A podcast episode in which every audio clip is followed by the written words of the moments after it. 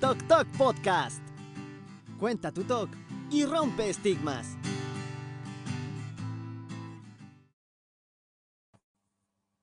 Hola a todos. Joy, activa tu micrófono. Ya, perdón.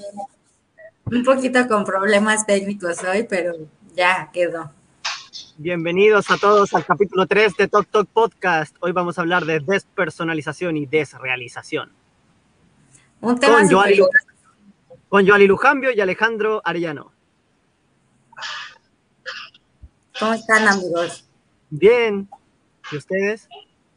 Enferma, yo estoy enferma. Ya ahorita les iré contando, pero eh, con gusto de estar aquí con ustedes, a pesar de que sí me siento algo mal, no quería perdérmelo porque pues nada más es una vez al mes. Y además el tema de hoy pues está buenísimo. Es un tema que se ha estado tratando muchísimo eh, estas semanas, creo que estos últimos meses en el, en el WhatsApp y nos han hecho algunas preguntas también los grupos de ayuda mutua, etcétera. Entonces, pues está buenísimo que lo tratemos porque creo que también existe todavía como que mucha desinformación al respecto y pues está muy interesante, ¿no? Porque creo que la mayoría de los que hemos padecido, bueno, que padecemos TOC, hemos padecido episodios de despersonalización de realización. Y pues me da mucho gusto estar aquí con ustedes, amigos. Qué gusto verlos. Disculpen la facha, disculpen la cara, ignoren eso. Y Alex, que lo veo que anda con tapabocas, ha de andar en la calle. Sí. Y ahora que, que dijiste que este tema ha estado como muy en boca de todos últimamente en el grupo y demás, eh, me parece muy interesante porque ustedes también lo compartieron eh, en el grupo de Tok Tok Podcast y, y cuando dijeron de qué se trataba, yo dije, oye, eso a mí me ha pasado y no tenía idea que existía. Y yo dije, eso me ha pasado, ¿tiene que ver con el TOC? Entonces, Eh, no es al- ahorita vamos a ver como un video introductorio, pero Sí. no es exclusivo del toque. Está, eh, se presenta en trastornos de ansiedad generalizada, trastorno bipolar, eh, depresión, eh, trastornos de estrés postraumático, entre otros. Y el TOC son como los principales en los que se encuentra o los que puede presentar estas situaciones o síntomas de- del trastorno, ¿no? Y es un tema muy interesante, pero eh, yo creo que ahorita estaría padre poner de introducción, como quedamos, el video introductorio de Alejandro Ibarra, sí, para claro. que sepan más de qué platicamos, entonces comparto la pantalla y lo revisamos, ¿no? Sí, ahí va. Soy Alejandro Ibarra, psicólogo, especialista en trastorno obsesivo compulsivo y trastornos de ansiedad. Bienvenidos a un nuevo vídeo, amigos, lunes 17 de junio de 2019 y vamos a hablar hoy de dos síntomas muy frecuentes en trastorno obsesivo compulsivo, despersonalización y desrealización. Bien, estos dos síntomas, aunque no son propios del trastorno obsesivo compulsivo, porque se da más en trastornos de pánico, como agorafobia, por ejemplo, muy frecuentemente también ocurre en trastorno obsesivo compulsivo. Pero antes que nada, ¿en qué consiste estos dos síntomas? Bien, la despersonalización y la desrealización fundamentalmente son dos alteraciones de la percepción. El afectado comenta o refiere que se siente como fuera de la realidad, como si estuviera viviendo una realidad paralela, como si fuera observador prácticamente de sí mismo y como si él estuviera fuera de su mente. Estos síntomas son muy desagradables, trayendo consigo miedo, angustia, ansiedad y, por supuesto, rumiaciones. Muchas veces son disparadores de obsesiones. Estos síntomas generan miedo y el miedo trae miedo. Es decir, cuanto más miedo sienta la persona o de alguna forma conecte de manera temerosa, angustiante con los dos síntomas, más angustia va a sentir y así sucesivamente. Por lo tanto, va a caer rápidamente en un bucle que, lejos de poder controlarlo, prácticamente se va a descontrolar la persona. Los síntomas son inofensivos. Lo único que ocurre es como el resto de los síntomas de trastorno obsesivo compulsivo o de pánico, que son muy, muy desagradables. Por lo tanto, la solución, entre otras cosas, o más que la solución, es el manejo adecuado de los síntomas, es conectar con ellos, principalmente enfrentándonos, es como ponernos de frente o ver de frente, mejor dicho, a nuestros propios temores, a nuestros propios miedos, para que poco a poco yo vaya sintiendo, muy importante, sentir esta sensación desagradable hasta que poco a poco vaya controlándose y paulatinamente vaya desapareciendo. Nunca, nunca la solución, la forma adecuada de gestionarlo es tratar de controlarlo, bloquearlo, rechazarlo. Funciona igual que los síntomas de trastorno obsesivo compulsivo, las obsesiones principalmente. Es decir, no intentamos ni bloquearlas ni rechazarlas. Tenemos que conectar con ellas para que poco a poco vayan controlándose hasta que vayamos gestionándolas adecuadamente y poco a poco vayan desapareciendo.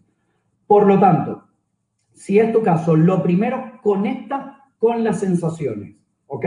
Hasta que poco a poco vayan controlándose, vayan perdiendo un poquito de fuerza y de intensidad y lentamente vayan disminuyendo. Si te asustas, vas a traer más miedo, más angustia y te va a ser bastante más difícil salir de ese bucle en ese momento. Recuerda, miedo trae miedo, por lo tanto la mejor forma es enfrentarte a ellas siempre con la ayuda de tu terapeuta especializado en este tipo de trastornos y hasta que poco a poco vayan reduciéndose la duración, intensidad y frecuencia de estos síntomas y vayan lentamente desapareciendo. Son síntomas inofensivos, recuérdalo. También recuerda no utilizar los vídeos para reasegurar o para aliviar. Son vídeos informativos. Quédate con la información. Si es tu caso, ponte en manos de un especialista para comenzar el proceso hacia tu recuperación y nunca, nunca lo utilices para calmar tus propios síntomas o para aliviar. Hasta aquí este vídeo, nos vemos en un siguiente. Recuerda compartirlo por favor con otros afectados para también ayudar a otros que están sufriendo muy en silencio. También visita, te invito a que lo hagas, mi página web www.alejandroibarra.es. En el blog encontrarás testimonios de afectados recuperados o en proceso de recuperación. Mi Facebook, que es público, psicólogo Alejandro Ibarra. Allí también vas a encontrar información o algunos tips que te van a ayudar seguramente a continuar tu proceso de recuperación. Nos vemos en un siguiente vídeo la próxima semana. Un abrazo a todos. Chao.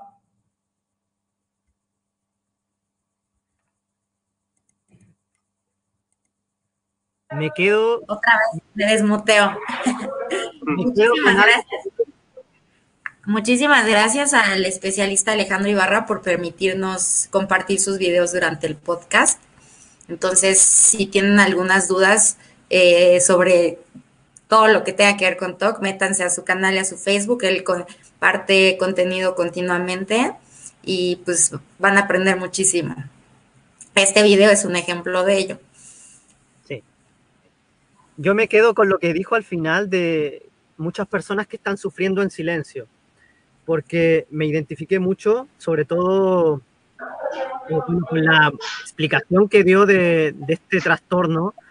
Como decía antes del video, a mí me ha pasado eso, o me, me, pasó en su tiempo, y de hecho sucedía al mismo tiempo que compulsionaba, y de hecho siento que me ayudaba un poco a compulsionar también, porque sentía que yo estaba fuera de mi cuerpo, eh, o que estaba viviendo en una realidad media extraña, y se sentía muy raro, muy raro.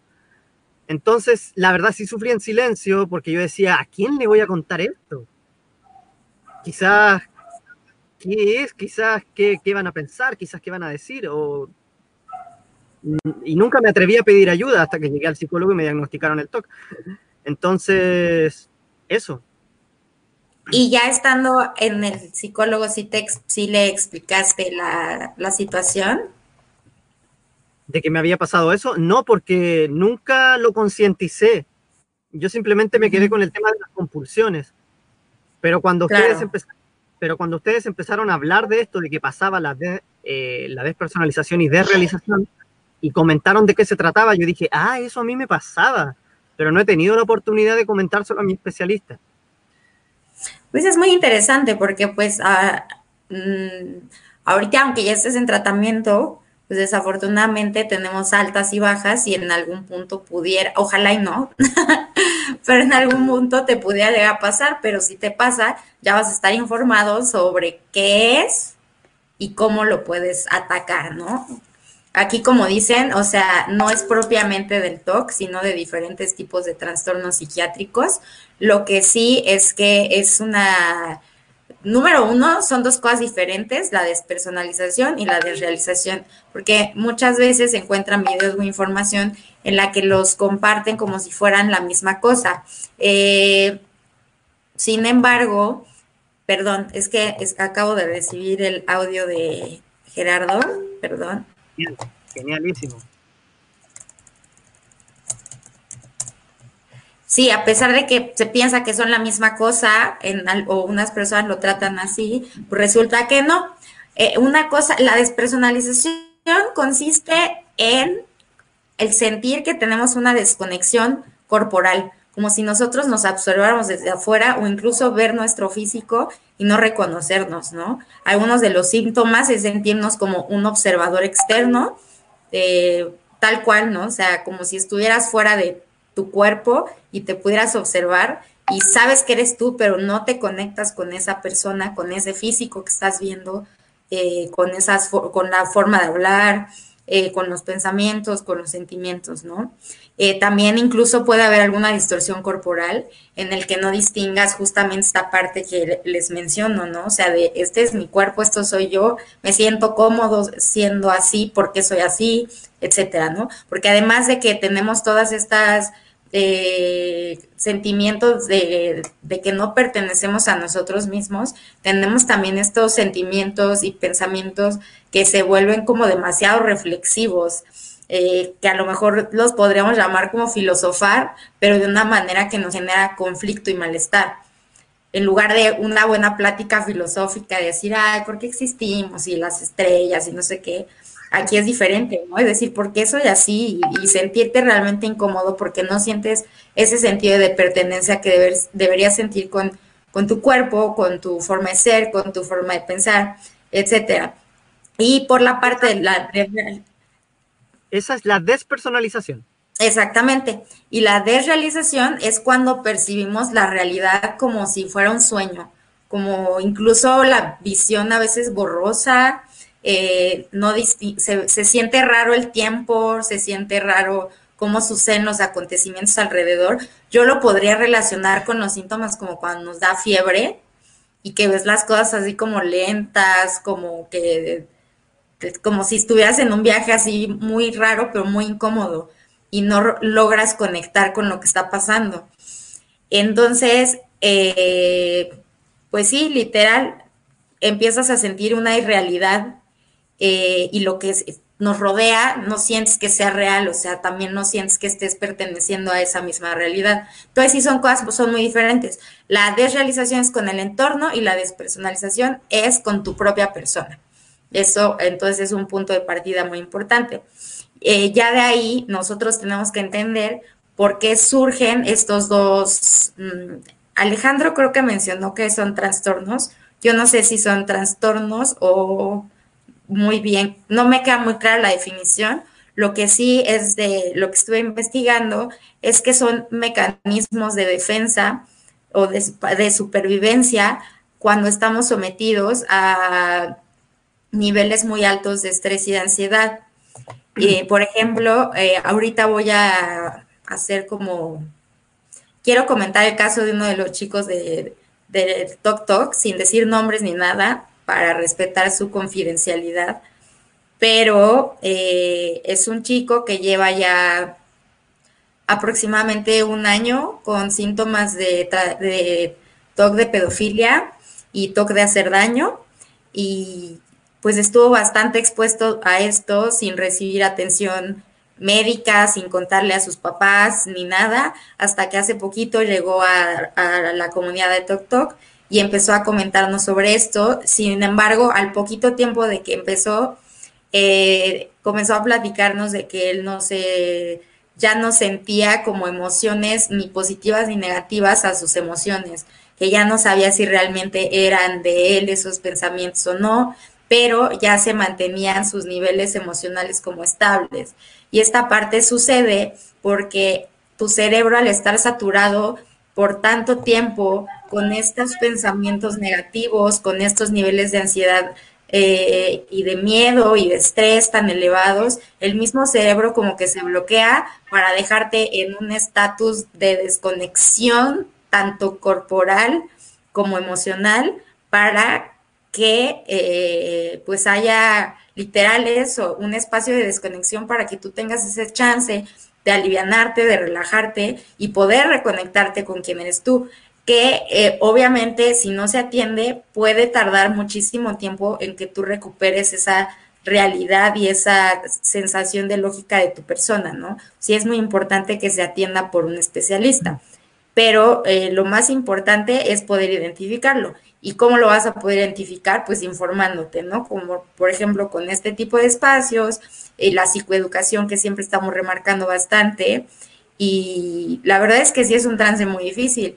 Yo vi, vi varios periodos de despersonalización y de realización, pero el más fuerte que me ocurrió fue hace dos años y medio, aproximadamente en agosto del 2018, que fue previo a que yo comenzara mi terapia con el psiquiatra eh, que estaba padeciendo por, estaba pasando por una crisis muy fuerte de toque de homosexualidad, eh, pero se elevó demasiado.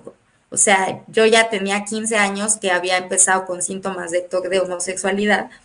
Como ustedes saben, no se me había tratado ni, ni diagnosticado con TOC. Y en este punto, que se me mezcló con un toque de amores y toque de incesto, se hizo una bomba así tremenda. Y, para mí era estar ya pensando 24/7 y bueno, rumiando y compulsionando y con más ideas sucesivas, etcétera, hasta que llegó el punto en el que yo ya no sabía literal quién era yo, qué de los pensamientos que venían a mi cabeza eran los irracionales, qué sentimientos eran míos, cuáles no, sentía que me observaba desde afuera e incluso recuerdo mucho que me pasó esta parte de la distorsión corporal al grado de que yo ya no sabía si, si lo que yo veía realmente era yo o si yo debería ser hombre en lugar de mujer. Y, un rollo así súper loco que me tenía súper angustiada, ¿no? Al grado de estar viendo como fotos, de, o sea, como escarbar en mi pasado, viendo fotos que me dieran indicios de qué era lo que tenía que hacer porque yo no sabía quién era, ¿no? E incluso veía mis fotos de, de niña y adolescente y como que no me reconocía, o sea, sabía que era yo, pero no sentía esa conexión. Y me costó bastante salir de, de ese trance, ¿no? La verdad, así lo veo yo, porque es como un tipo de trance. No estás viviendo la realidad como la deberías estar viviendo. Eh, estás fuera de ti mismo, pero a la vez estás como viviendo de una forma como inerte. Tus emociones se vuelven como como, o sea, lineales. No tenemos dos picos ni emociones eh, positivas ni emociones negativas. Eh, y yo no sabía por qué era, pero a la vez sientes angustia porque sabes que no es normal lo que te está pasando, porque a fin de cuentas perteneces a un cuerpo y perteneces a una realidad.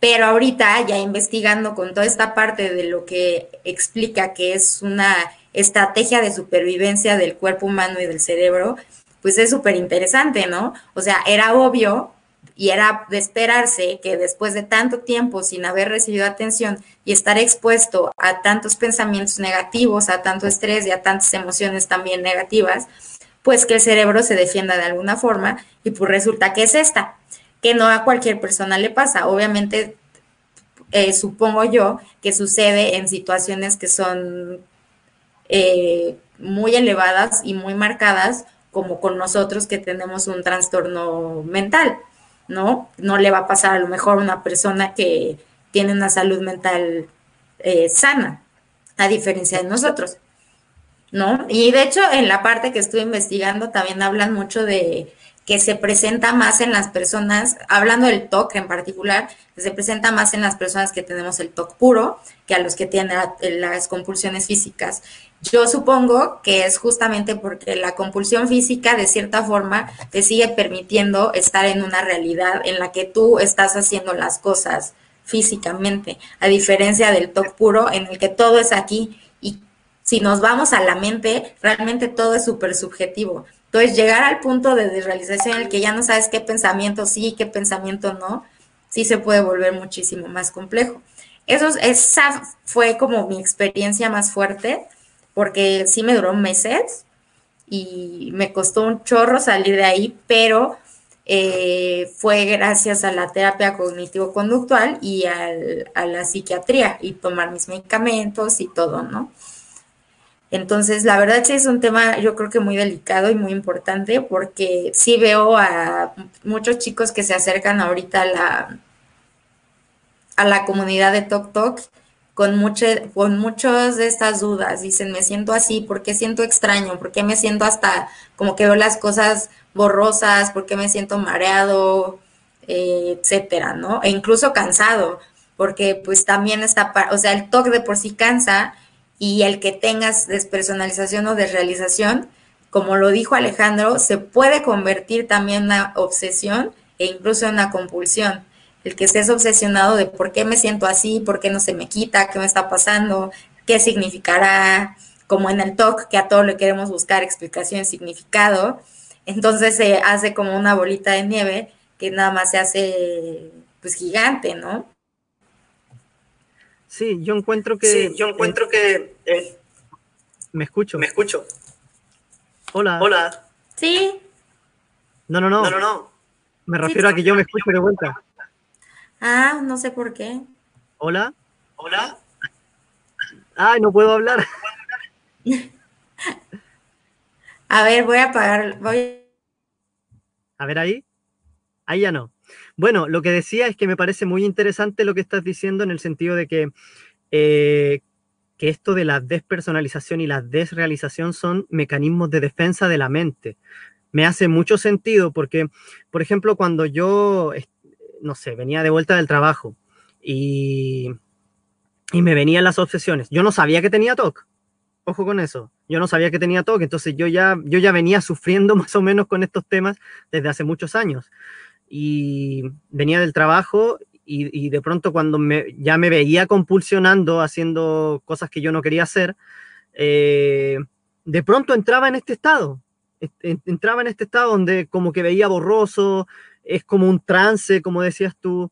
Entonces, pero yo pensaba que era porque iba cansado del trabajo, pero realmente tiene mucho sentido el, el hecho de que obviamente si estoy compulsionando y yo ya estoy harto de eso, que mi mente tenga ese mecanismo de defensa para darme ese chance de, estar más tranquilo, aunque de, todas maneras no me sentía más tranquilo porque no entendía qué era lo que me pasaba, pero, pero tiene mucho sentido el hecho de que es un mecanismo de defensa. Entonces, yo aquí tengo anotada una preguntita que dice entonces, eh, ¿cómo se relaciona este trastorno el de despersonalización y desrealización, estos dos, con el TOC. Y si acaso nos ayuda a compulsionar. Yo no sé cómo se relaciona este trastorno con el TOC, si ustedes saben y lo pueden comentar, genial.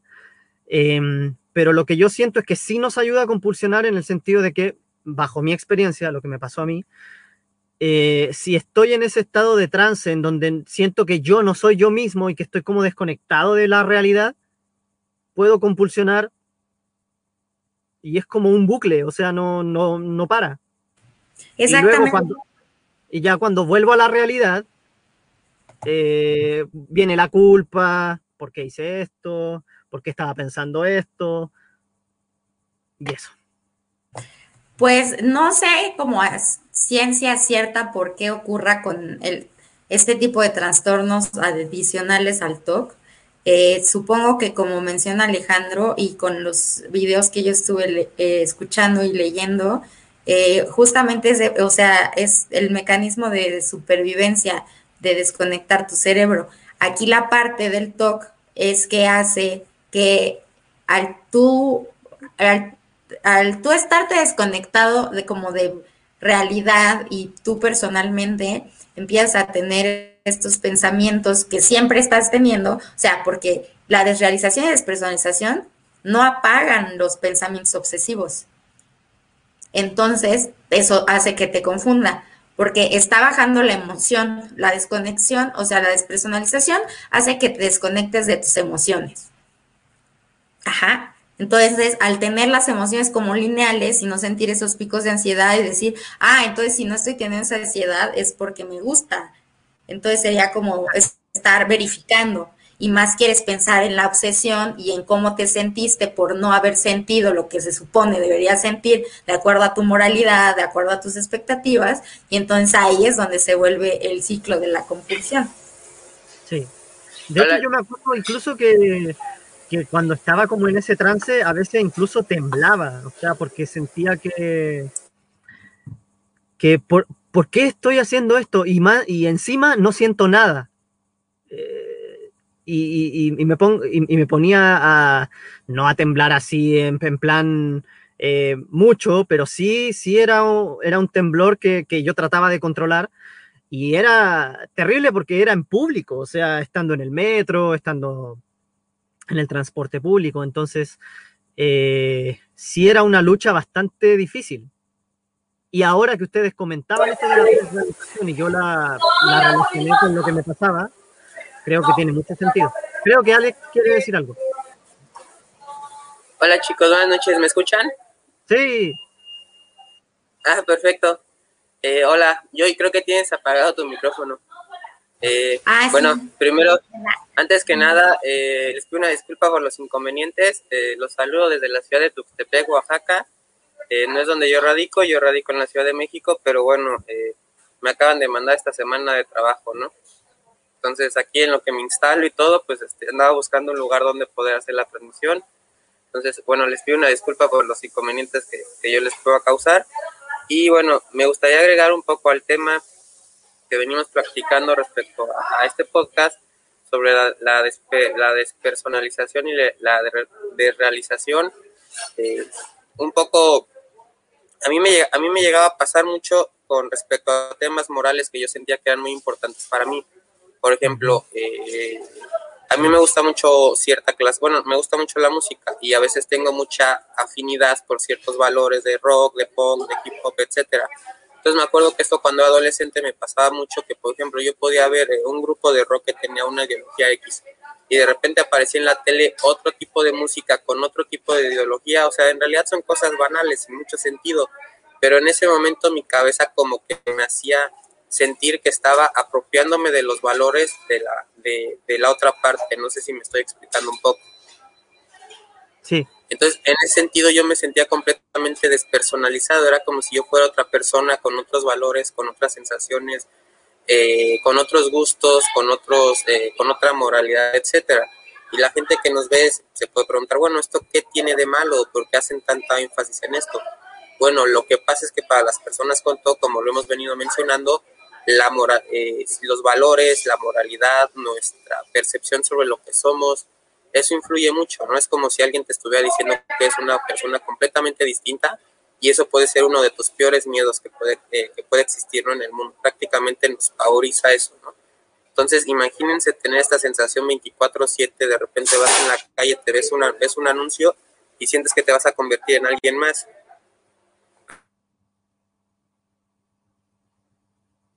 Sí, justamente es así como lo dices. O sea, creo que cada quien adaptado a las obsesiones que tiene, pero va justamente por ahí. Realmente al, hacerse esta desconexión pensamiento-emoción, te hace sentir y pensar que realmente te puedes convertir o que es verdad todo lo que está diciendo tu cabeza. Y al nosotros, al nosotros estar eh, en la ignorancia de lo que son estos síntomas, pues obviamente nos lo creemos, ¿no? Que es justamente lo que ha estado pasando con algunos de los chicos ahí en el grupo, que dicen, no, es que yo creo que entonces yo ya no necesito nada, porque eh, si ya no siento este miedo y me siento como eh, desconectado, ya no siento felicidad, ni tristeza, ni miedo a lo que me dice mi cabeza, entonces quiere decir que no es TOC, que si soy yo, y entonces se crea esta confusión que es lo que decíamos de la compulsión con la verificación y pues por eso es importante. De hecho, se los hemos mencionado, o sea, e investiguen más, se les han pasado videos justamente sobre este tema, porque si no estás informado sobre lo que es, sí se pueden agravar los síntomas y la crisis de despersonalización y de realización se puede prolongar por muchísimo más tiempo. Y claro, si tampoco la compartes con algún especialista, pues las consecuencias también van a ser peores. Y Alex, no te preocupes, al contrario, muchísimas gracias por estarte conectando como pudiste para estar aquí con nosotros. Así que tú descuida. Y de hecho estaba, eh, bueno, quería, bueno, no sé, igual ya escuchamos primero el audio que nos mandó Gerardo Ibarra de Liber Terapia Cognitivo-Conductual para que también nos explique su punto de vista también como especialista TOC sobre este fenómeno, que creo que la parte más importante, digo, independientemente de que estemos nosotros tres eh, desde perspectiva como pacientes hablando del tema, pues es súper importante complementarlo con el conocimiento de los especialistas. Así que, Alex, si gustas poner el video. Ahora pongo el audio, ¿no? Sí, porfa, perdón, audio. Voy. Hola, ¿qué tal amigos de TAC Talk? Este, les saluda Gerardo Ibarra, psicólogo clínico de Liber. El día de hoy eh, me toca compartirles con ustedes un poquito sobre eh, la despersonalización. Mm, miren, la despersonalización es un es una es una condición, bueno, algunos psicólogos la consideran como un trastorno, el cual está caracterizado por una sensación de no estar ahí en mi cuerpo, de estar afuera de él, de que la realidad pasa lento, de que veo, veo literalmente distorsionada la realidad, pero, pero se siente físicamente, se siente físicamente. Y esto es muy común en diferentes trastornos, pero es, es más frecuente encontrarlo en, en, condiciones de ansiedad. Sobre todo, por ejemplo, en trastornos de pánico o cuando, por ejemplo, en TOC, de repente por alguna crisis que me lo deriva el TOC, por una obsesión o algo, este, pues está ahí presente y, puedo llegar a ataques de pánico, puedo llegar a estados ansiosos muy, muy intensos, hasta despersonalizarme, ¿no? La gente lo manifiesta como no estoy aquí, siento que soy, pero no soy yo, eh, siento que era otra persona, que alguien movía mi cuerpo diferente, etcétera. Hay diferentes manifestaciones. Eh, no es una situación para alarmarnos, o sea, es manejable la despersonalización, eh, regularmente se controla con ejercicios de exposición, de relajación, con prevenciones de respuesta en el caso del TOC, ¿no? Sin embargo, pues bueno, es una condición que puede provocar lo que nosotros llamamos un reforzamiento negativo de, la, de las cosas. Es decir, la, la, persona siente ah, o ha sentido despersonalización anteriormente y lo que busca es evitarla a toda costa. Entonces, hay veces que ya identifica los momentos o situaciones en las cuales se despersonalizó y este, o tuvo alguna desrealización, que es como también se le conoce a este, a este padecimiento, y, pues obviamente busca a toda costa no vivir esa experiencia nuevamente, porque de verdad se siente horrible. Entonces, bueno, yo nunca me he despersonalizado, pero este, la literatura y las personas que he ayudado, lo veo que se siente horrible, ¿no?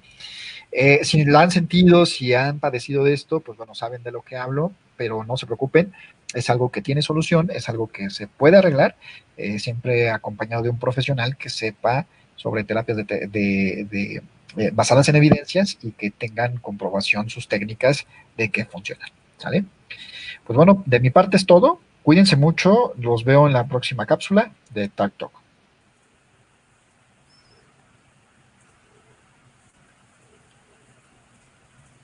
Perfecto. ¿Alguien tiene algún comentario? Aquí eh, Francisca Saiz dice, a mí no me pasa, pero tengo TOC. Y bueno, claro, a mí no me pasa, pero, pero tengo TOC. Claro, porque no están directamente relacionados. O sea, no necesariamente por tener TOC te va a dar eh, este trastorno de despersonalización o desrealización, que son dos cosas distintas, eh, como decía yo. Eh, no necesariamente. Exactamente.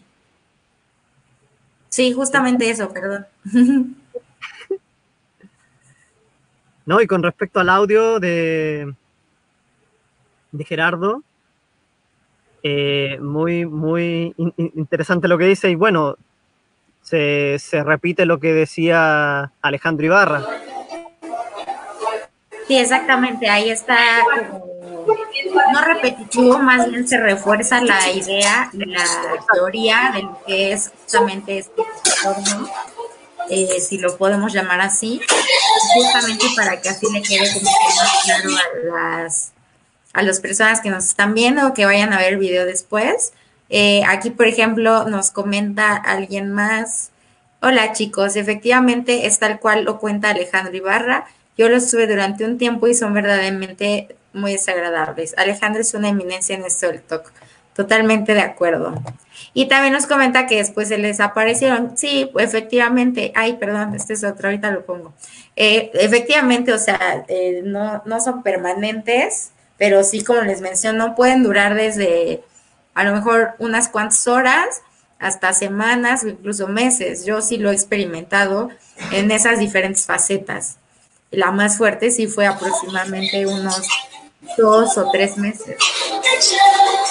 Yo también, bueno, ahorita que comentas, yo, yo también lo llegué a experimentar muchísimo tiempo, por seis meses, quizá ocho meses, y es horrible, es una sensación muy desagradable, la verdad. Sí, porque de verdad es como que, o sea, no te, no te hallas, no entiendes, no distingues, y más si no estás en el tratamiento todavía, pues más se confirman tus sospechas y más crece la crisis de la, del TOC, ¿no?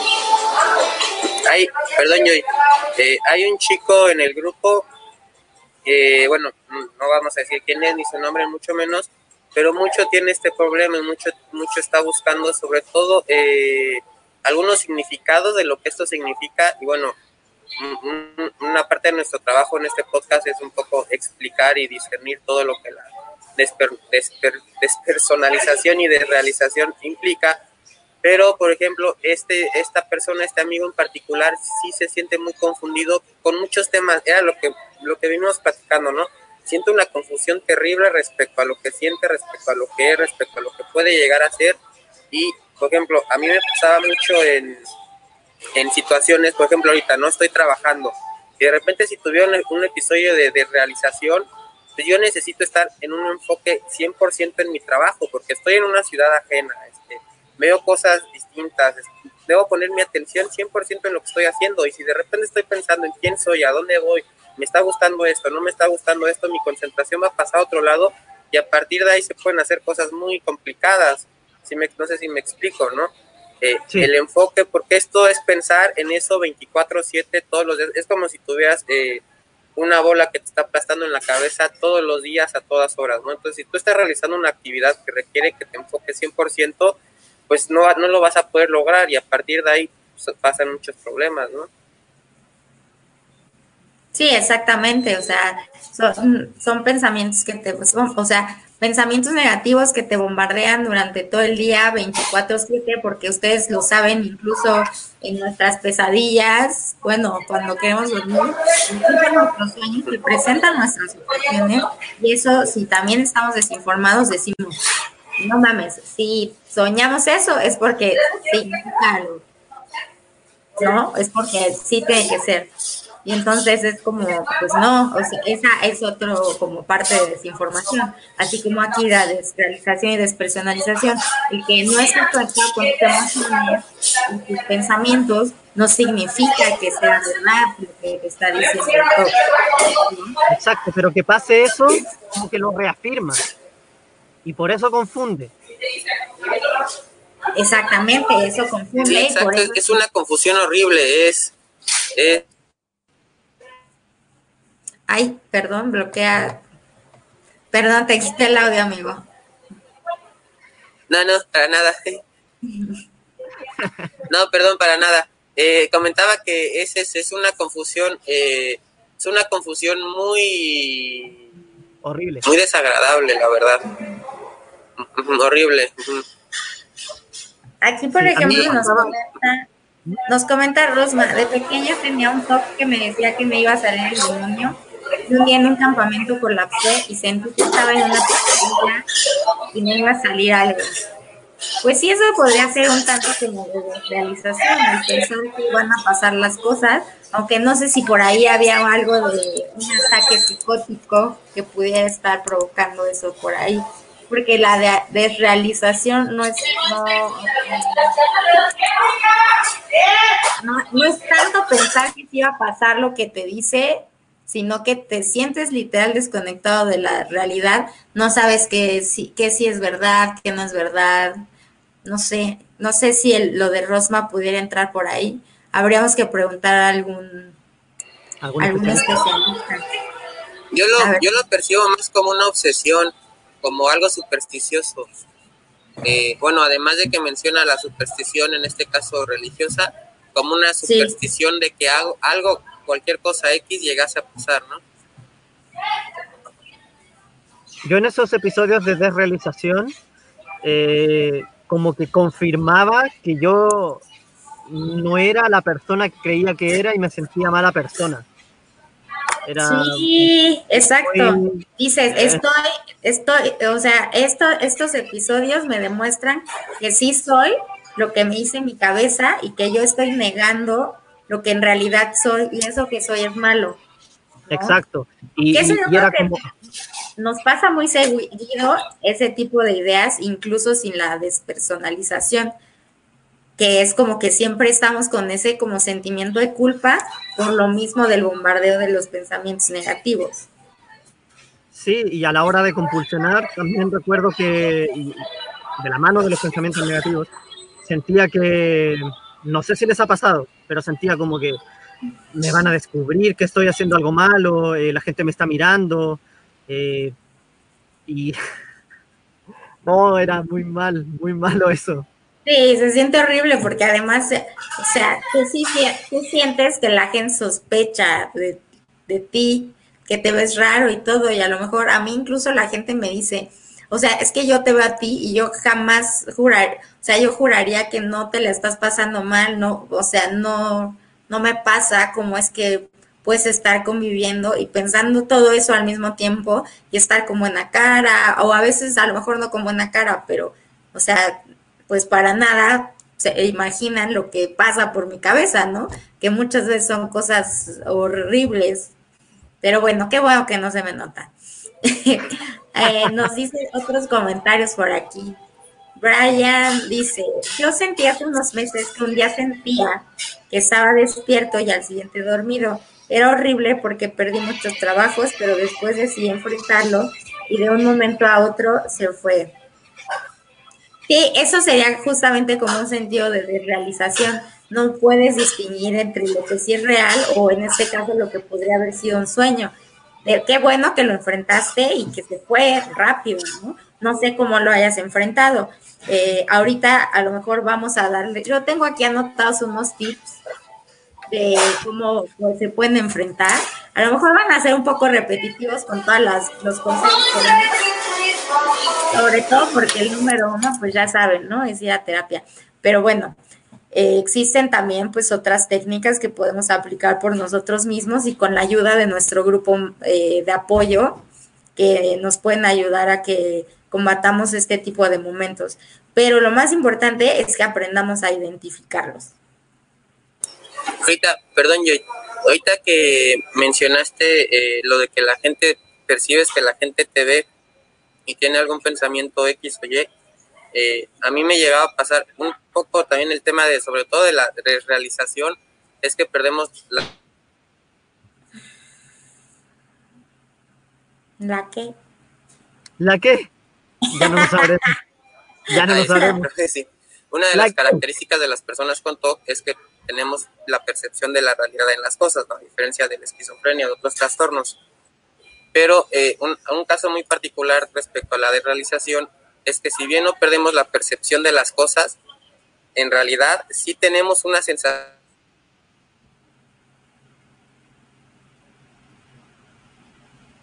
Creo que sea, creo que sea lo que va Alexi, o sea, a pesar de que sentimos que estamos en la desrealización. estímulo, lo que sea. Ya volvió. Y Perdón. ¿Sí me cortó. Sí, se había cortado de, sí, No te preocupes. No, te, te decía que eh, la red. No. Otra vez. Sí, yo, yo, pienso que lo que quería decir es que la, o sea, Ay, ya está, a mí se me fue la onda. Ya, Alex. Destrábate. mira, vamos a leer comentarios mientras. De Francisca Sáez, que nos dice, sí, esa confusión es horrible y esos pensamientos, yo ya no puedo trabajar bien. Pienso cosas que hice en la adolescencia, pero aumentadas, quizás, y no sé qué es real y qué no, y me da miedo hacerle daño a alguien porque son de tipos sexuales. Eso, eso no sé si sea de todos, pero a mí también me pasa que recuerdo mi infancia, mi adolescencia, lo que hice la semana pasada y, y todo lo veo como malo y aumentado y de todo me siento culpable. Y fíjate que justamente hoy estaba leyendo un artículo muy interesante que se llama, bueno, que trata sobre un neurotransmisor del que yo no había escuchado, que se llama GABA, G-A-B de burro, A. Y se supone que esto, este neurotransmisor es el que nos ayuda a la calma y la relajación. Y al parecer, en las personas que tenemos TOC, existe una deficiencia de GABA. Entonces, eh, tenemos por un lado un neurotransmisor que excita y aumenta los pensamientos y por el otro está el GABA que los regula. En nuestro caso, este es el que tiene deficiencia y por eso este otro neurotransmisor del que no me acuerdo el nombre, lo tengo por aquí, LQ, no sé qué cosa, L-glutamato lo acelera. Entonces se supone que tu cerebro sano, cuando tienes un trastorno como en nuestro caso, un trastorno de ansiedad o de bipolaridad, existe un equilibrio bueno entre estos neurotransmisores. Entonces nosotros, al tener el GABA bajo, eh, hace que los peligros bebés o chiquitos o eventos pequeñitos los hagamos, los maximicemos y los hagamos gigantes cuando realmente le cuentas a alguien y te dicen, ay, no manches, no pasa nada, ¿no? Como aquí igual dice Francisca, que ella también se siente mala persona. Y sí, creo que eso es algo que compartimos, porque justamente eh, al estar bombardeados de los pensamientos negativos, nunca es suficiente las cosas buenas que hacemos, porque maximizamos a falta de esos neurotransmisores, aumentamos la parte negativa de las cosas que nos suceden, así como los miedos, las ansiedades, eh, y estamos como, como me explicaba mi psiquiatra, como si nuestro botón de alerta estuviera encendido todo el tiempo.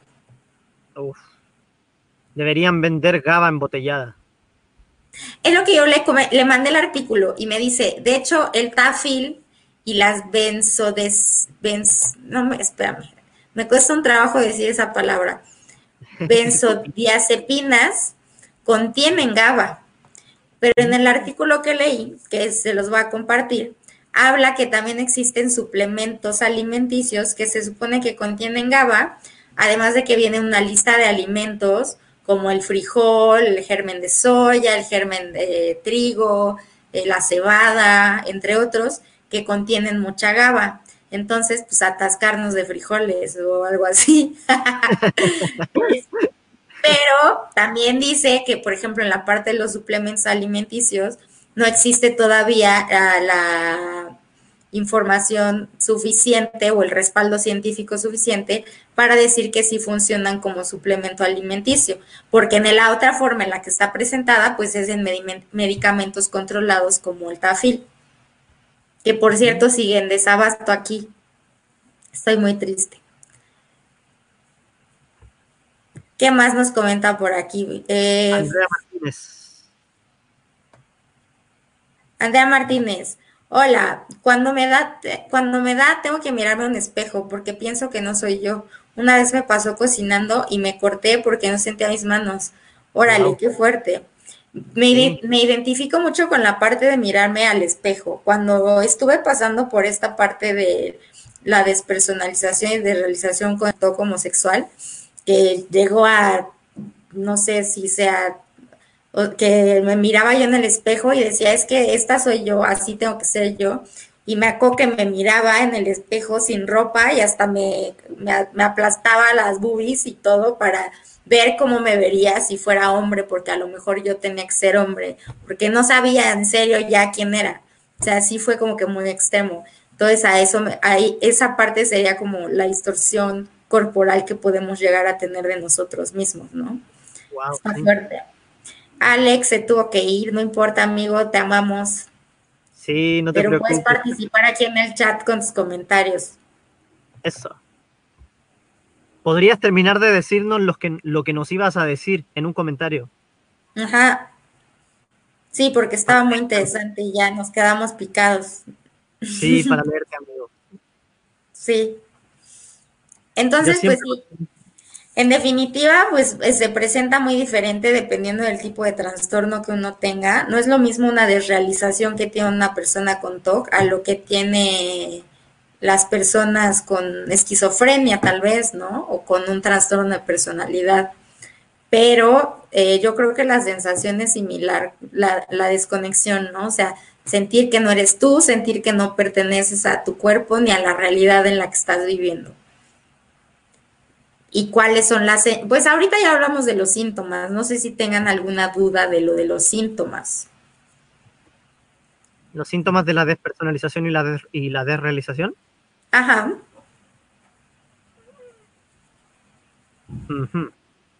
Bueno, acá yo tengo, acá yo tengo que sucede cuando sientes en forma persistente o en repetidas oportunidades que te observas a ti mismo desde afuera de tu cuerpo o sientes que las cosas que te rodean no son reales o ambos. Las sensaciones de despersonalización y desrealización pueden resultar perturbadoras y es posible que sientas que estás en un sueño. Lo mismo que estamos reforzando la idea que nos había compartido Gerardo y también Alejandro Ibarra. Exactamente, sí, o sea, justamente eso, se siente como en un sueño, pero a la vez sabes que estás en tu realidad y es ahí donde entra el choque impresionante. Por eso se puede volver muy confuso.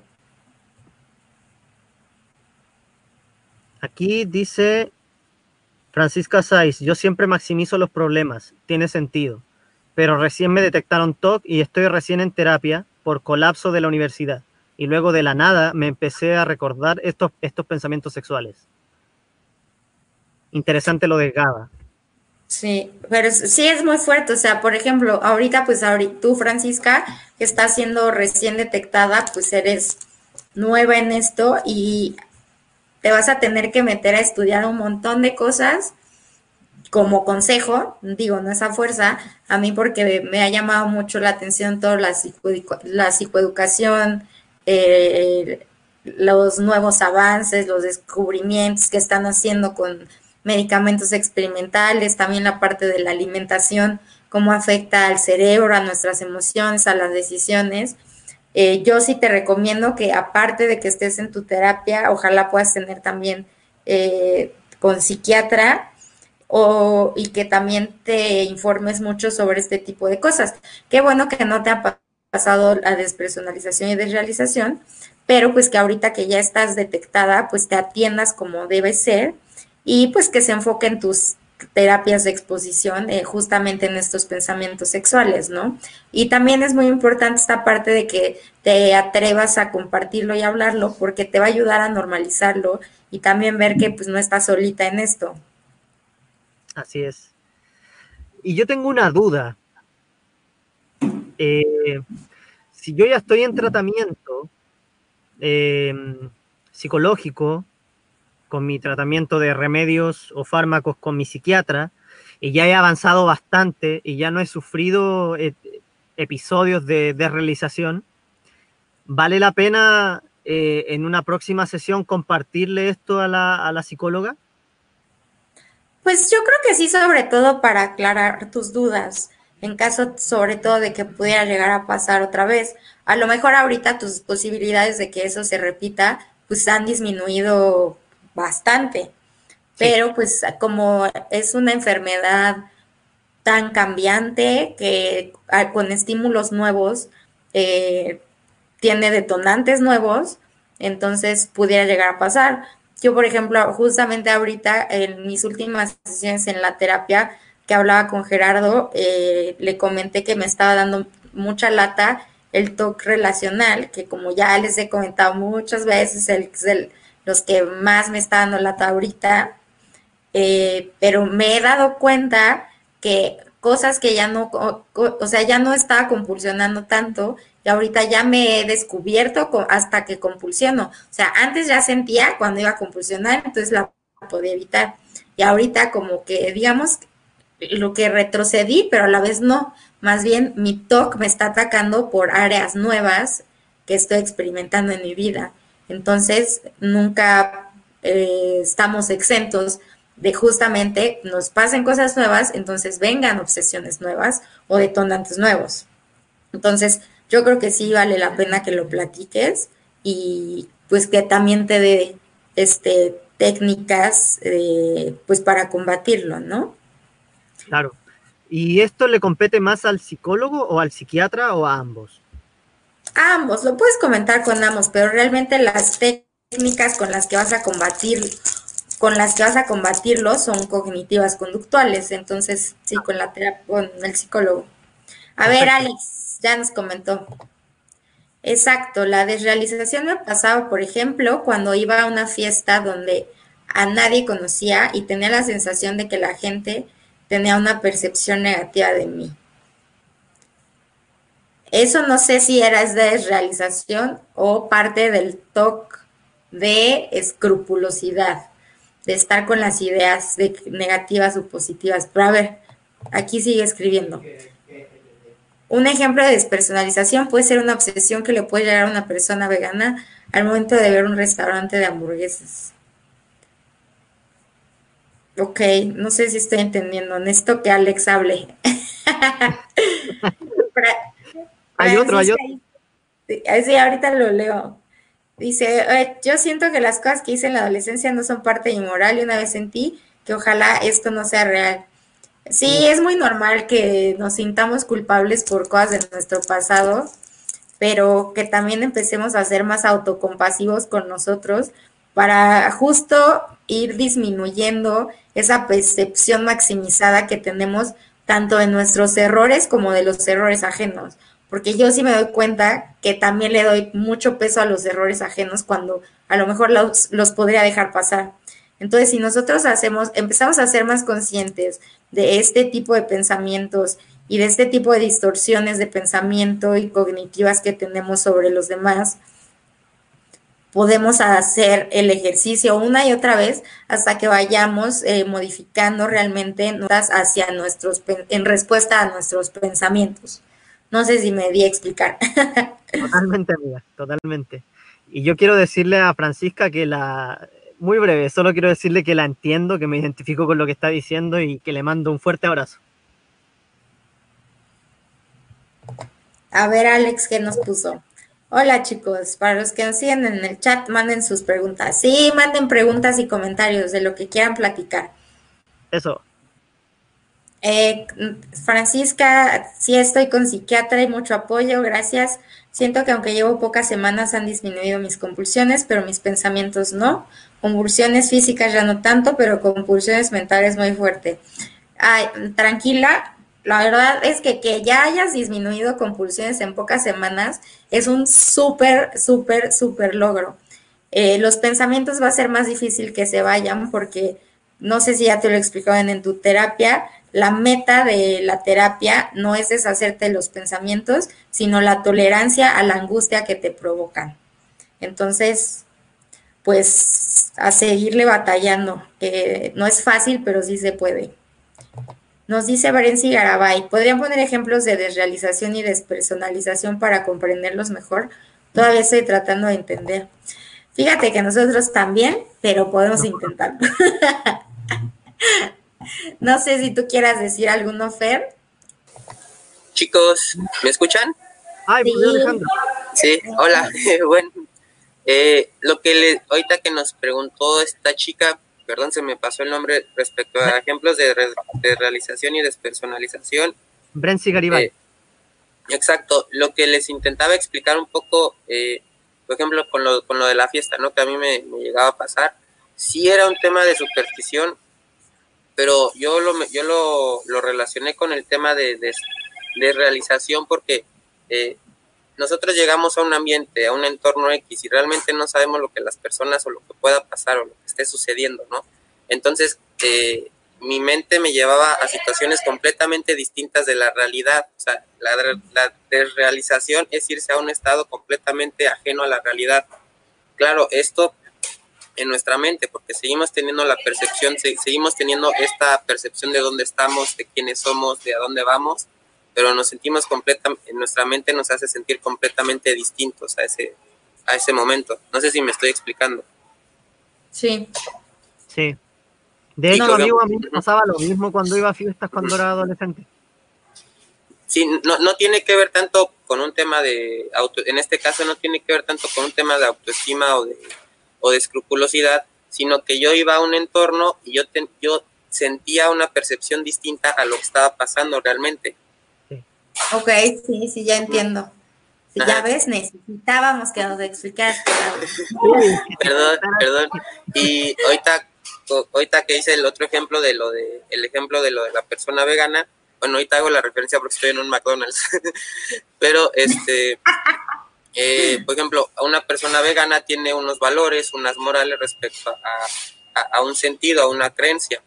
Y cuando llega y puede, puede tener una obsesión de que ve un, anuncio de hamburguesas y puede tener la obsesión de que quiere comer carne, ahí esa obsesión está en contra de lo que ella realmente valora, que es eh, eh, el estilo de vida vegana. Entonces la despersonalización le está haciendo sentir que es otra persona, a lo que ella realmente es. Si me, Sí, me estoy... Ajá. es, un, ajá, la, la, la, despersonalización, digamos, es como, es como si alguien más quisiera hacernos eh, entrar en acción para hacer algo que nosotros no queremos. Claro, esto es algo muy general en el top, porque todo nos pasa. Pero, este... Y al estar con la despersonalización y desrealización, sentimos menos control sobre esas acciones, sentimos que son más posibles de que sucedan. Sí. Exacto. Por ejemplo, eh, ahorita hay, eh, otro ejemplo es el, eh, hay personas que se sienten que son personas malas o personas este, malvadas o que tienen la, eh, que van a hacer algo malo y en sí ellos pueden ser las personas más bondadosas, más nobles del mundo, pero tener esta sensación de que son alguien malo, como es algo que es como blanco y negro, juega completamente en contra, a partir de ahí es donde la despersonalización entra. Sí, y la desrealización, y la desrealización es como tener otra percepción de nuestra realidad. Sí, como que la dicotomía, que es una distorsión cognitiva del pensamiento, es una de las que ayuda a que entren o se manifiesten más fácilmente las, estos dos este, trastornos, ¿no? Por lo que entiendo. Yo quería intentar responderle un poco a, a. Eh, según lo que yo le entendía yo hoy, la despersonalización es cuando tú ves, te ves a ti mismo desde afuera, ¿no? Tú te ves a ti mismo y te sientes que no eres parte de. Y en cambio la desrealización es cuando sí, sientes que estás dentro tuyo, pero sientes que afuera la realidad se siente irreal. Exacto, exactamente, sientes raro. Sí, y eso a mí me pasaba muchas veces cuando viajaba del trabajo a la, casa. Eh, me pasaba que estaba en el metro, veía un detonante y sentía la necesidad de compulsionar, pero como yo no quería hacerlo, eh, muchas veces empezaba a sentirme como en este trance en donde yo sentía la realidad muy extraña y como que yo no era yo y simplemente dejaba que sucediera lo que tenía que suceder porque en realidad no era yo. Era como que otra, como que otro ente se apoderaba de mí, por decirlo así. Sí, como si, como si se apagara a cierto punto la parte emocional que muchas veces rige lo racional de nuestras acciones. Entonces, al estar apagado esta parte emocional, pues sí pueden suceder este, este tipo de compulsiones que a lo mejor hubieras tratado de suprimir un poquito con más fuerza, pero al estar eh, ausente la emoción o, la emoción a lo mejor de culpa o de miedo por realizar la compulsión, pues la realizaba sin, sin problema, ¿no? pero lo terrible, sí, pero lo terrible es que esto se apaga, pero una vez que sales de la situación que te detonaba, que, o sea, que me detonaba la, eh, la compulsión, por ejemplo, ya llegaba a casa y se activaba todo. La ansiedad, la culpa, todo, todo lo que en el momento de la compulsión desaparecía. Sí, porque eso es lo interesante de esto, o sea, jamás dejas de perder eh, el, tu sentido de realidad a pesar de lo que estás sintiendo. Entonces, tú estás consciente de esta irrealidad que estás viviendo. Pero cuando ya vuelves a tus cabales, entonces pues ya te llega ahora sí que todas las emociones, ¿no? Sí. Jorge Rivero comenta, perdón, según de lo que puede investigar, los psiquiatras manifiestan que las carencias tanto de serotonina y el resto de los químicos de nuestro cerebro no pueden ser compensados por su alimentación. Supongo que lo dices por lo que hablábamos del GABA. Eh, no, o sea, efectivamente no se puede compensar o sustituir o decir, no tomo fármacos porque mi alimentación lo sustituye. No, pero una herramienta adicional a que tú tomes tus fármacos es que también consumas los productos eh, alimenticios que te van a ayudar a que esos niveles todavía incrementen, aunque sea un poquitito más. Es como, por ejemplo, eh, el chocolate o el azúcar que, nos puede generar también dopamina. El chocolate también se puede utilizar como eh, para generar dopamina, las cosas dulces, etcétera, ¿no? Hay ciertos alimentos que sí este, ayudan a, a, regular y aumentar los neurotransmisores, pero pues como esto es ahora sí que es muy personal y personalizado, le funciona ahora sí que a cada quien, ¿no? Y pues digamos que en la gran mayoría de los casos lo mejor es eh, seguir los tratamientos, seguir los medicamentos, más aparte una alimentación saludable. Exactamente. De hecho, eh, aquí en México todavía yo no encuentro, pero hay algo que se llama mood food, que sería comida para el humor. están haciendo muchas investigaciones en Australia, en Estados Unidos y en algunos países de Europa, en donde se están enfocando muchísimo en toda esta relación que tiene el intestino eh, y todas las bacterias y todos los nutrientes de los alimentos y la relación que tienen con el cerebro, con nuestras emociones, toma de decisiones, como lo platicamos hace un rato. De hecho, les compartí, creo que a ti, Fer, un documental que habla al respecto. Eh, y yo ahorita eh, espero pronto, ya que me sienta mejor, empezar un curso que hay gratuito en inglés por un instituto australiano en donde hablan justamente de eh, los alimentos y cómo te pueden ayudar a mejorar la salud mental y tu estado de ánimo. Entonces, ya que sepa un poquito más, pues también les podré platicar más al respecto, pero creo que vale la pena que por su cuenta este, lo investiguen, porque incluso se ha relacionado también el TOC con la, no, no directamente, pero que puede influir también de forma negativa es, por ejemplo, la intolerancia al gluten y, por ejemplo, para la ansiedad, cafeínas, por ejemplo. Eh, y lo que podría ser temporal, el alcohol de forma temporal es positivo porque en el momento te aumenta el GABA, pero al día siguiente que ya no estás consumiendo el alcohol, te la, ya desaparece esa, esa parte del GABA y entonces es ahí donde incluso podemos tener recaídas muy fuertes de, de TOC, ¿no? Así es. Sí, ahora sí que a, todos. ¿Perdón, Joy? No, sigue. No, ahora sí que a, todos nos funcionan ciertas cosas, pero es importante que, eh, pues que sí sigamos ciertas líneas, eh, la línea de los especialistas, la línea de los profesionales, y pues sí es necesario eso, ¿no? Ahorita estamos comentando de la alimentación, bueno, un poco aquí haciendo promoción, en nuestro canal de YouTube pueden encontrar, no recuerdo si fue el sexto o el séptimo live que tuvimos con la nutróloga Marta Marcos, donde hablamos de nutrición en general y también de nutrición enfocada al toque. Entonces se lo recomendamos, chicos. Sí, está muy bueno. Pero bueno, regresando al tema.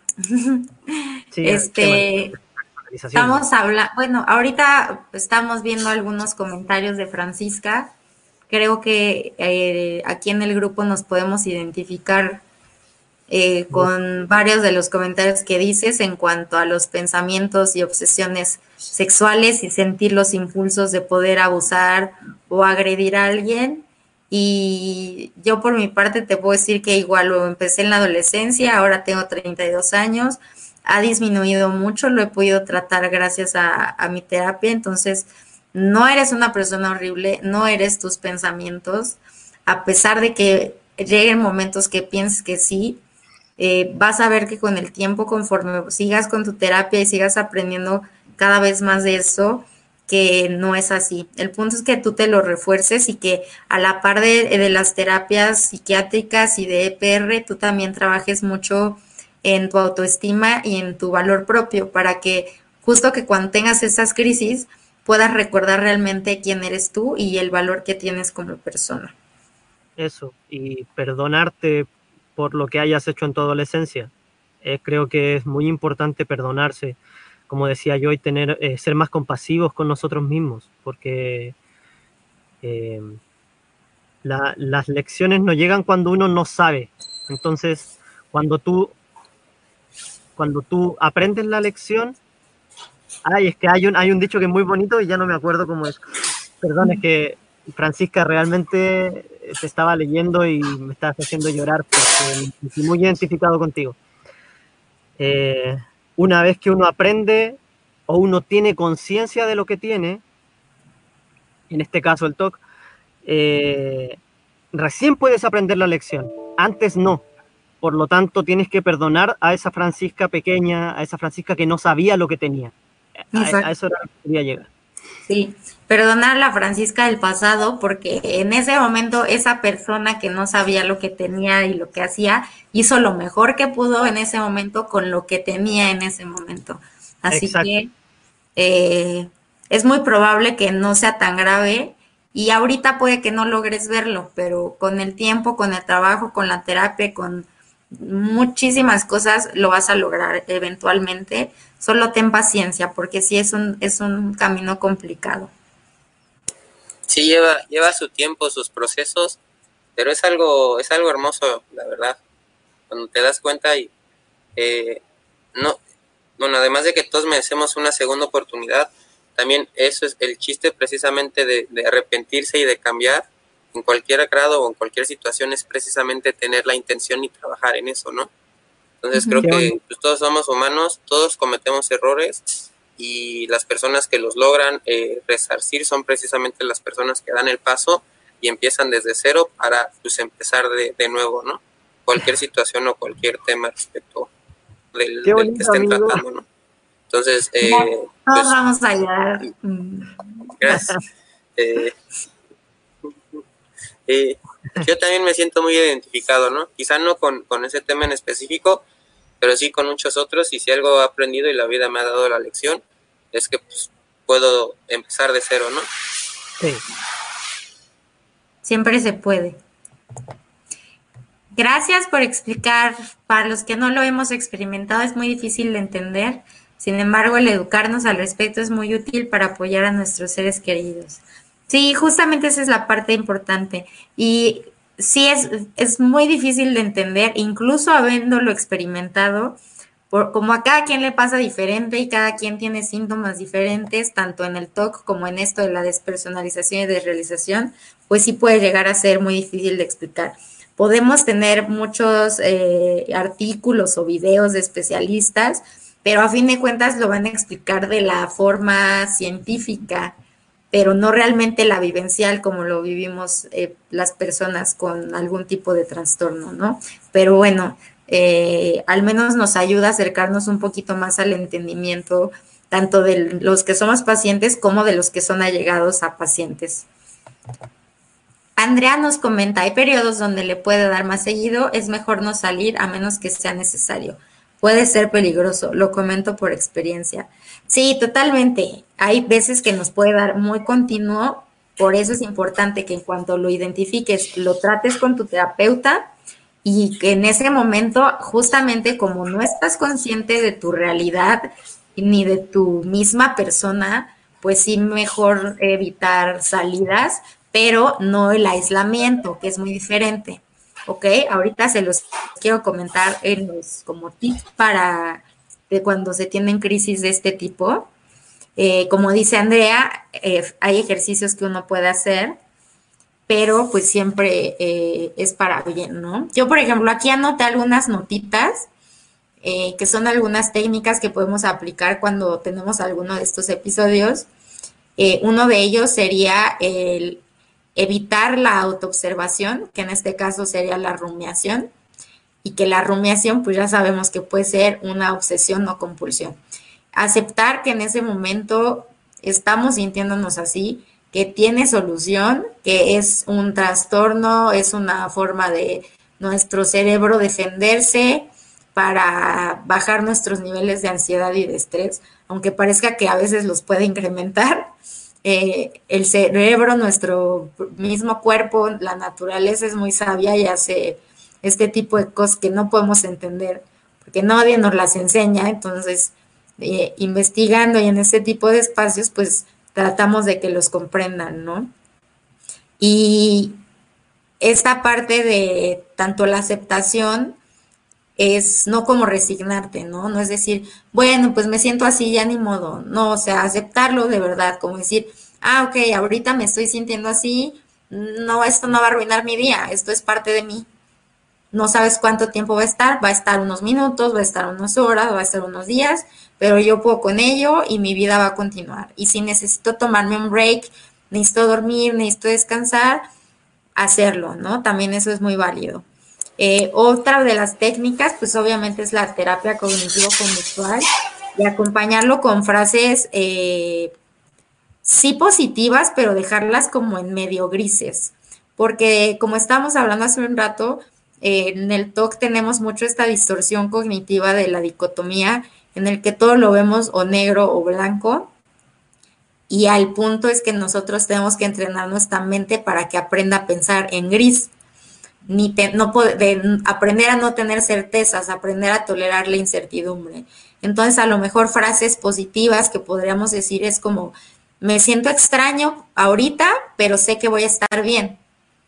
Eh, otra cosa podría ser, este, sé que estos síntomas no son peligrosos, así que pronto desaparecerán, ¿no? Entonces, esto repetírtelo, no como mantra para que se vuelva una compulsión, pero sí como frases para decir, ok, esto es lo que me está pasando, lo acepto y sé que después se me va a pasar y todo está bien, porque además este tipo de sensaciones no son peligrosas, no, realmente no nos van a hacer ningún daño físico, eh, no vamos a dejar de ser nosotros, no vamos a dejar de sentir, no vamos a convertirnos en lo que dice la cabeza, ¿no? Siempre y cuando entendamos cómo es que funciona, vamos a poderlo atacar de la mejor manera. Eh, otra de las partes muy importantes es que utilicemos nuestros sentidos. En otras ocasiones ya hemos platicado de técnicas de mindfulness como el grounding, en el que aplicamos eh, técnicas de utilizar literal nuestros sentidos, concentrarte en cosas que puedas observar y describir a detalle, cosas que puedas sentir, incluso sentir texturas, acariciar tu propia piel, tocar tu propio cabello, tocar tu ropa, eh, comer algo, algo que te guste, de modo que eso te ayude a aterrizarte más a lo que es el presente y la realidad que de verdad estás viviendo, no esa desconexión que estás sintiendo. Que acuérdense, es temporal, no es definitiva. Eh, otra de las técnicas que igual siempre hablamos es la respiración profunda, eh, diafragmática, que ya saben que no es, ahorita lo que estamos haciendo nosotros platicando es una respiración normal. La respiración diafragmática pueden encontrar una infinidad de videos en YouTube al respecto. Y hay unos cortitos, hay otros de duración más larga, pero empezar, yo creo que con los cortitos, porque a veces oxigenamos de más si lo hacemos por un largo periodo y podemos hasta marearnos, entonces sí debemos irlo haciendo poco a poquito. Otra cosa que podemos hacer es escuchar también nuestra música favorita o ver algún programa que nos haga a lo mejor reír, que despierte emociones positivas para ir liberando eh, sustancias positivas en nuestro cerebro. Aquí les menciono también lo de la interacción social, que es, como les comenté, una cosa es que no salgas para no arriesgarte de algún modo físico, pero no por eso aislarte por completo. Entonces, esta interacción social puede ser a lo mejor por este tipo de podcast que tenemos, los grupos de apoyo mutuo, los grupos del WhatsApp, hablarle por teléfono a un amigo, a algún familiar. etcétera, ¿no? El punto es que no te aísles solo por sentirte así, porque justamente eh, el aislarte puede hacer que se incrementen estos síntomas. Y por último, el ejercicio. Hacer ejercicio eh, puede incluir los ejercicios de respiración, puede incluir meditación, puede incluir yoga, algún pasatiempo que tengas como salir a caminar, salir a tomar fotografías, mantenerte activo de alguna forma, ¿no? O incluso hobbies, si te gusta cocinar, si te gusta pintar, etcétera. El punto es que trates de mantenerte lo más presente posible para eh, poder combatirlo. Pero yo creo que sí la técnica número uno va a ser eh, la terapia cognitivo-conductual. Y de ahí se derivan pues muchísimas otras cosas. Y por supuesto la autoconstancia y la más bien, la constancia y la autocompasión. Ahorita yo que eh, hiciste el comentario sobre la resignación, algo que nosotros constantemente les comentamos a los chicos cuando nos preguntan que ya se quieren dar por vencidos o que ya quieren dar por tirada la toalla, pues es precisamente ese deber.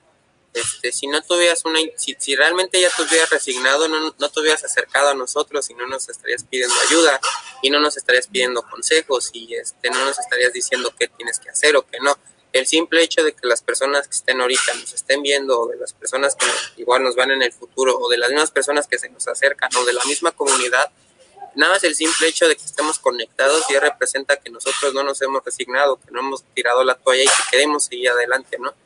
A veces también eh, pensamos que debemos correr un maratón, este, acabar un crucigrama, tener tres doctorados y pensamos que eso es como sinónimo de éxito. Pero realmente no, cada pequeño paso implica, esa cada pequeño, cada pequeño paso cuenta, ¿no? Y desde el más mínimo hasta el más grande, eh, yo creo que inclusive les, podemos dar el mismo valor, ¿no? Entonces nada más el hecho de que estemos aquí presentes eh, o en un futuro también, eso representa que ya nos, no nos estamos dando por vencidos. Estoy de acuerdo completamente contigo, Alex, es súper importante. Y justo como dice ahorita aquí también Francisca, muchas gracias. Lo bueno es que es para ayudar de lo malo que te ha pasado. Y sí, creo que aquí los que estamos, nosotros tres, hemos pasado por historias muy diferentes, pero igual de difíciles, así como seguramente las personas que nos están viendo. Y lo que estamos tratando de hacer es justamente eso, que de lo malo eh, estemos tratando de hacer algo bueno para que no se sientan solos, para que aprendan más, para que eh, se sientan acompañados y, creo que esa es una de las partes más importantes, ¿no? El, saber que hay alguien como que te puede estar escuchando y que te puede entender. Y más en temas que pues nunca se hablan o poca, o al menos en español es muy raro encontrar este tipo de espacios, ¿no? Así que pues esa es nuestra intención y es, es muy valioso sus comentarios. Igual Andrea Martínez, chicos muy valientes que son. Abrazos para todos. También abrazos para ti, Andrea. Gracias por estarnos, para estarnos viendo. Eh, nos comenta Brency Garibay. Me comenta mi hijo que él siente que cuando llega una obsesión en un lugar público, siento que, siente que parece parecer normal, se pone en un modo como automático, pero no se siente nada bien y solo hasta y ya no dice más. Ah, hasta, ah, solo hasta. Y solo hasta al llegar a casa hace la compulsión para volver a su realidad. Esa puede ser quizá una obsesión, bueno, es una obsesión y la aquí quizás sean como dos compulsiones, la compulsión de que no pueda hacer la obsesión, o no, perdón, la compulsión de que no pueda hacer la compulsión en público y la compulsión de que la tiene que hacer en su casa. No sé si me, me explico. A mí me, a mí me, a mí me llegó a pasar que, por ejemplo, tenía una obsesión y tenía una compulsión, pero tenía también la compulsión de que no la podía hacer en cierto momento. Entonces tenía que, algo me pasaba muy similar, que tenía que llegar hasta mi casa y ahí sí podía hacer la compulsión. Entonces la sensación de el desgaste y la obsesión era como doble, ¿no? Porque me tenía que aguantar todo el tiempo para eh, eh, no poder hacer la compulsión y cuando llegaba a mi casa la hacía. Entonces no, no era, no era exposición y respuesta, no era que me estuviera aguantando, no, no, no. estaba compulsionando al no poder hacer la compulsión en público. Es, es, es, algo, es algo muy chistoso, ¿no? Y muy extraño, pero el toque encuentra miles de formas para, para escabullirse y actuar. Que a veces, a lo mejor como comenta de que está como en un trance es porque es, a lo, muchas veces ahí me pasa que me quedo pensando en la obsesión una y otra vez y me quedo ida. Y ya hasta después hago la compulsión, pero ahí no necesariamente es a propósito, ahí es como primero rumeo, rumeo, rumeo y ya después es la, compulsión. Pero pudiera ser que en algún punto, por tratar de evitar hacer la compulsión, entre en esa parte de desrealización, no sé. Eso mismo iba a decir, eso mismo iba a decir, que de repente ese trance que dice el hijo, el hijo de, de eh, puede ser un, episodio de desrealización, ese trance. Sí, pudiera ser. Pudiera ser. Como no somos expertos, no lo podemos asegurar. Sí, perdónenos, todos son, muchas cosas son suposiciones y de experiencia propia, como pues para contarles nuestro, nuestro testimonio y pues las cosas que hemos estudiado al respecto, de, tanto independiente como nuestras terapias, ¿no? Francisca nos sigue comentando, en mi caso tenía obsesión con el sexting cuando era adolescente, eso igual podría ser por el TOC, pues depende por qué lo hacías y depende cuál era la compulsión, pero sí podía llegar a ser. Eh, ajá, sí pudiera llegar a ser, porque existen muchas conductas eh, sexuales que se agarran de la tecnología que hoy tenemos, que si Zoom, que si WhatsApp, que chat roulette, todas estas cosas que se utilizan para como compulsionar, o sea, sí pudiera ser. Antiguamente el Windows Messenger. Ajá, exacto. Entonces. yo era por lo menos. sí, con Messenger. Aquí dice que tiene muchos patrones repetitivos y obsesiones. Es normal, obviamente en un toque eso es muy normal. Eh, es normal que tengas más de una obsesión, que tengas eh, este impulso de a lo mejor hacer daño a alguien, este impulso del sexting, este impulso de pensamientos de suicidio. Entonces, todo eso son temas de obsesiones que claro tienes que trabajar por separado, usualmente van a empezar, eh, no sé si estás en la terapia de exposición y prevención de respuesta, pero para iniciar, normalmente se va a iniciar en una obsesión que tengas en un nivel intermedio, ni muy bajo porque no te va a eh, provocar la incomodidad necesaria, pero ni muy alta porque si no te puede generar una crisis muy cabrona. Entonces, chécalo por ahí con tu especialista eh, si no tienes todavía especialista de PR, te podemos recomendar alguno que te puede dar asistencia online. Y un poco, perdón, yo, un poco eh, como consejo, esto también muy básico, no intentes darle mucho sentido a si es obsesión o no, o si es toco o no, porque eso quizá te vaya a generar que precisamente busques obsesionarte para saber si es obsesión o no. Es como un círculo vicioso y una cadenita, ¿no? Eh, pero si algo, hay un libro, bueno, eh, eh, en el libro de Brain Lock, que por cierto pueden encontrar en nuestro drive, eh, existe, eh, el autor menciona la frase, la frase célebre, yo creo que del TOC, ¿no? Que dice, si sientes que es TOC, es porque es TOC. Entonces, si sientes que un pensamiento, alguna conducta, alguna compulsión te está molestando, es muy probable que sea TOC, porque si no te estuviese molestando, lo estarías disfrutando y ahí ya no sería TOC, ya sería otra cosa. Exacto. Sí, sí se tiene que revisar muy bien por ahí como la situación. Grecia nos comenta, nuestra mente es muy poderosa, debemos de tratar de ser positivos y no prestar tanto interés en los pensamientos negativos. A muchas personas les da y más cuando existe estrés. Bendiciones. Gracias, Grecia. También para ti. Y sí, definitivamente cuando hay situaciones de estrés o cambios, como ya lo hemos comentado, es muy probable que tengamos eh, que sean detonantes para crisis de TOC. Eh, la parte ahí complicada es justo de tratar de ser positivos, ¿no? Cuando recién empezamos la terapia lo vemos imposible, pensamos que nunca vamos a poder deshacernos de eso, pero poco a poco y si vamos siendo constantes, a lo mejor haciendo ejercicios como las listas que les he compartido de ejercicios de gratitud, ejercicios de lista de nuestras cualidades, de nuestras metas, etcétera, nos, sí nos puede ayudar a, pensar más en positivo, y, y pues también ver otros matices, ¿no? Y también aceptar que lo negativo no necesariamente es negativo, sino parte de un aprendizaje y eso le puede quitar esa tonalidad eh, tan catastrófica que le damos.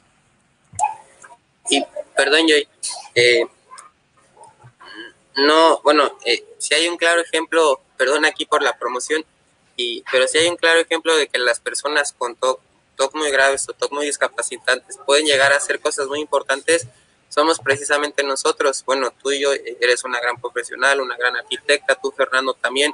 Yo inclusive ahorita estoy eh, con un trabajo eh, relativamente importante fuera de mi ciudad, estoy este, haciendo eh, situaciones, explorando diferentes alternativas, etcétera. Entonces, el hecho de que estemos, y igual esto va para nosotros tres y va para toda la comunidad que nos sigue y para todas las personas, ¿no? Si realmente nos, nos pusiéramos a ver todas las cualidades y todo lo que hemos conseguido, aún a pesar de, pues yo creo que los elogios nos sobrarían, ¿no? Pues sí, pero a veces hace falta, ¿no? A lo mejor que entre nosotros, eh, a veces no está de más preguntar a, a, los demás lo que piensan de nosotros y cómo nos perciben, y te vas a dar cuenta que es completamente diferente a lo que piensas tú, ¿no? Que te sientes a lo mejor tonto, feo, inepto, no sé, y la otra persona te va a decir todo lo contrario. Y creo que ese tipo de ejercicios también vale mucho la pena practicarlos con familia y amigos. Grecia nos comenta, las personas con TOC son las que más se preocupan por no hacer daño. Sí, sin embargo jamás lo harán, ya que es tanta su preocupación y miedo que es lo que menos desean hacer. Excelente labor. Ay, muchas gracias. Sí, creo que esa parte es la que nos falta, o sea, como que una parte de nosotros dice, sí, somos capaces y a lo mejor eso es lo que queremos, pero lo estamos reprimiendo y es el, no sé, o sea, no sé si se identifican con eso, pero me pasa mucho que pienso que finjo que estoy siendo buena persona, pero en realidad no soy esa buena persona. Sí, sí. a, mí, me, a mí me pasa siempre. Pues estamos iguales, amigos. Y Brency Garibay nos comenta, gracias a todos ustedes, ambos los estamos escuchando y veo que el que ustedes platiquen se identifica y así motivarlo a seguir trabajando e investigar. Eso me gusta y me emociona mucho este tipo de comentarios. Qué padre que, que me esté ayudando y que nos sigan escuchando. No sé si también ya están en, en los grupos de WhatsApp, en la página de Facebook, que perdón si ha estado un poquito inactiva, pero estas semanas he tenido algunos problemas con la cuenta de Facebook, pero ya pronto eh, estará todo regularizado. De nuevo. Sí. sí y bueno, yo a mí también me, me, mandaron fuera de repente y apenas estoy acoplándome y, y una disculpa también por, por esto de la cámara. Pero ahí vamos poco a poco. No y para no ser menos, yo también me disculpo. no hay ni por qué, pero yo también. Yo también, pues, perdón. Sí. Bueno, chicos, yo creo que por el día de hoy a lo mejor ya ha, ha sido suficiente, creo que ya no hay dudas. Eh, yo la verdad sí me siento muy cansada, me duele todo, perdónenme. Pero sí, no, no quería faltar el día de hoy con ustedes. Entonces, les agradezco mucho a, ustedes dos, queridos amigos, y nos vemos en un mes para el siguiente episodio. A las personas que nos escucharon, pues también muchísimas gracias por sus comentarios, eh, por seguirnos, por confiar en el proyecto y pues creo que eso sería todo. Y sí, Jorge tiene razón. Las personas, las personas que tenemos TOC somos muy inteligentes, más que muchos. Mira comentarios bonitos de Grecia. Ustedes son una bendición, ayudan a personas, valen mucho, chicos, y por algo están aquí. Dios no se equivoca, Dios pone a sus ángeles y son ustedes. Ay, qué ah, bella. Muchas gracias. gracias, nos quiero. Hoy sí vamos a llorar todos, creo que acabando el podcast. sí. Fue muy bonito. Gracias a todos, los quiero amigos y no sé si quieran agregar algo más antes de finalizar. Yo muy agradecido contigo, Joy, una vez más. Mm. Yo también, chicos, eh, con yo y con Fer. Eh, saludos a todos y saludos desde la ciudad de Tuxtepec, Oaxaca, en México. Saludos. Gracias, amigos. Muchas gracias. Eh, nada más, anuncios, anuncios. El 28 de marzo tenemos la plática con la psicóloga especialista en TOC, Belinda Núñez. No, de febrero. Ah, sí. ¿Qué dije? Marzo. Marzo. Ah, no. El 28 de febrero tenemos la plática con Belinda Núñez. El domingo a las 11 de la mañana por Facebook Live eh, para hablar sobre el TOC en el embarazo y en el posparto. Y el 27 de marzo a las 11 de la mañana tenemos la plática con el psiquiatra especialista en la estimulación transcraneal como solución o alterna como solución alternativa para el trastorno obsesivo compulsivo en casos de, de, gravedad. Entonces, para que no se los pierdan. Y los eventos pues están en Facebook y en nuestro Instagram. Y más o menos en un mes también, pues nos vemos aquí por YouTube para el siguiente episodio del podcast. Si nos pueden dejar comentarios en el chat de WhatsApp o por aquí o por Facebook, por donde quieran, de qué otros temas quisieran que platicáramos, por favor háganoslo llegar. Un fuerte abrazo y gracias a todos. Adiós. Gracias a todos. Gracias chicos, los quiero. Yo también. También los quiero. Adiós.